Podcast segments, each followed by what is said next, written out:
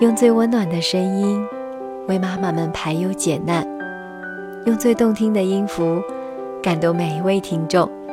各位朋友，大家好，欢迎聆听妈妈 FM，做更好的女人。我是小静。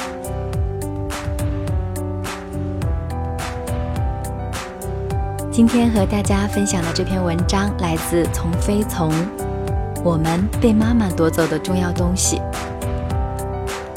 妈妈，不要用爱灼烧了孩子。妈妈的爱就像是太阳一样，阳光无疑是明媚而且值得称赞的，是个好东西。然而，随着夏季的到来，似乎走在马路上的时候，我们并没有多么为太阳给予我们的爱而感到自豪和骄傲。妈妈也是如此。当妈妈们把全部的温柔都倾倒于孩子身上的时候，那滚烫的爱会把孩子灼伤。那无微不至的关怀，那时时刻刻的保护，恰恰成了让人窒息的爱，压抑了孩子正常的心理发展。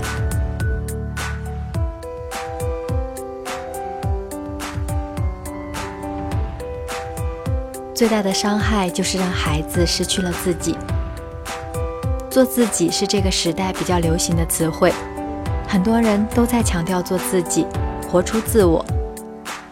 我们之所以强调，是因为我们渐渐感觉到这个城市里，我们把自己弄丢了，不知道自己真正想要的是什么，不知道什么是适合自己的。每天感觉活得浑浑噩噩，累又得不到解脱，甚至感觉找不到存在的意义，找不到活着的勇气。其实，自我的失去从幼年就已经开始，被妈妈那爱无情的给剥夺了。孩子在被决定的环境里长大，妈妈和时代给安排好了一切。从记忆还没有开始的时候，就要学习十八般武艺，不能落后。然后进哪家幼儿园，和谁谈恋爱，读哪个专业，选择都在被决定。被决定的还有兴趣，哪些是该做，哪些是不该做。要向别人家的孩子学习，要天天向上。大小几乎所有的事情，妈妈都要插手，评价一个是非，划定一个界限。于是从小就知道了什么是对的和应该做的，却不知道什么是合适的，是自己喜欢的。孩子被妈妈和那个时代剥夺了成长的权利，孩子只学会了判断什么是该做的，而不会判断什么是喜欢做的。长时间近距离的被抓住的时候，人就会失去了自由，失去了自己。反正人生不是自己选择和决定的，真正的自己也就无从谈起了。妈妈夺走的不仅是兴趣，还有动手能力、自我发展和对生命的体验。为了能让孩子有个良好的学习环境，妈妈大包大揽了一切，从不让我们受一点委屈。于是从小就喝水不曾烫着，也不曾凉着，冬天冻不住，夏天也热不着，不用进厨房就有各种美味，俨然成了孩子的仆人。同时，也不让孩子自己去沙滩玩，不让和同学去郊游等。凡是妈妈能想到的危险都被禁止了，凡是让我们受委屈受累的活，妈妈也都替我们做了，结果也同样是悲哀的。长大后，不知道厨房是个什么味道。缺乏动手能力，对生命缺乏体验。人的一生是不断试错，并通过自己的尝试而总结经验的过程。有些事情别人告诉了我们，我们可以通过调动自己的经验来理解别人犯的错而避免。但是，当我们自身没有相关经验可调动的时候，是无法理解那些错误是什么的。孩子这些经验全部被妈妈夺走了的时候，那么孩子就会无法体验生命的必然过程，不知道什么是委屈，不知道什么是挫败，更不知道当这种事情发生的时候怎么去面对。相应的，也不知道什么是成熟。一个人的成熟度和他的经历有非常大的关系。随着时间延长，人的生理年龄会不断增大，但是心理年龄却未必。它只与一个人的经历有关，一个人的经历越多越坎坷，他的心理年龄就会越大越成熟。但是被剥夺了生命体验的人，很难让自己的心理成熟起来。因此，我们看到了太多成年人依然像小孩子一样，喜欢任性、发脾气，看事情的角度和方法都有些幼稚。灼热的爱下，没有失去的却是依赖和挫败无助感。妈妈无微不至的照顾，会让孩子形成依赖，并失去了付出的能力。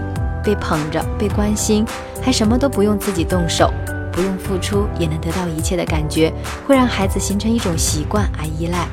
即使长大，这种依赖也不会减少，相反还会一直索取。在孩子长大后，这种索取就开始指向社会，希望身边的人都能无条件的让着他、照顾他，希望能去事业单位工作，国家养着他，和公司他人等产生争执，首先埋怨别人对自己付出不够等。我们见了太多八零年代后独生子们这样的情况。当孩子的依赖从外界不能获得满足的时候，也就是感到不顺的时候，就容易感到挫败，进而否定自己，觉得自己一无是处，或没有了爱的能力，或者成年很久后依然不愿意脱离自己的父母而继续依赖。当他们结婚，会继续从伴侣那里索取，折磨伴侣。妈妈过度的保护、照顾与担心，是对孩子有伤害的爱，最容易引发的就是孩子的抑郁情节。即使长大，也依然容易感觉到迷茫、挫败、无助与孤独。健康的爱是温和的、安全的、正向的。过度的以爱的名义实施的行为，都只是伤害。妈妈过度的宠爱，也常常是因为自己缺乏爱。看起来满满都是爱的妈妈，其实自己非常缺乏爱。这样的行为，生活中并不少见。人会通过努力来对别人好的方式来换取别人对他的爱，爱常常与期待同在，也就是说，妈妈对孩子的爱有多深，期待就有多高。这个期待不仅是期待孩子成才，更是期待孩子可以回报妈妈。回报的方式就是希望孩子懂事点，对他好点，理解他点。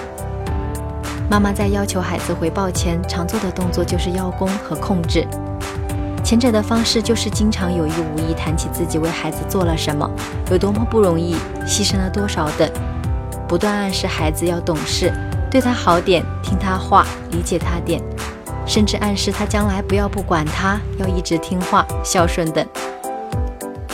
后者的方式则是直接下命令控制，你要好好学习才能对得起我，亲吻一下等，或者软控制。当孩子不听话的时候，自己就把不高兴挂在脸上，让孩子内疚。还有种不怎么愿意被承认的控制，就是获得快感，让孩子停止玩泥巴，禁止做某样事情等。虽然这么做暂时会保护孩子，但从功能发展上来看，却是对孩子热情与冲劲的一种扼杀。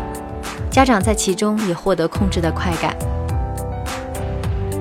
妈妈通过不断要求孩子显性及隐性的方式，要求孩子照顾到自己的情绪，给自己爱，证明给自己他会被控制，这又何尝不是孩子向妈妈索要爱的方式呢？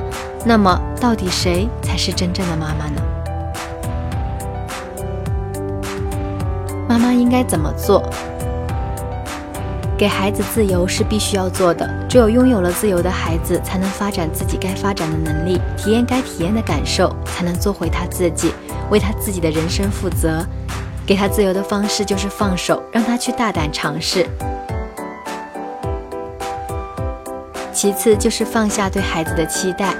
父母把孩子带到了这个世界，有义务无条件的用健康的爱把孩子抚养大，而不是要求他为自己负责，留在自己身边，回报自己爱。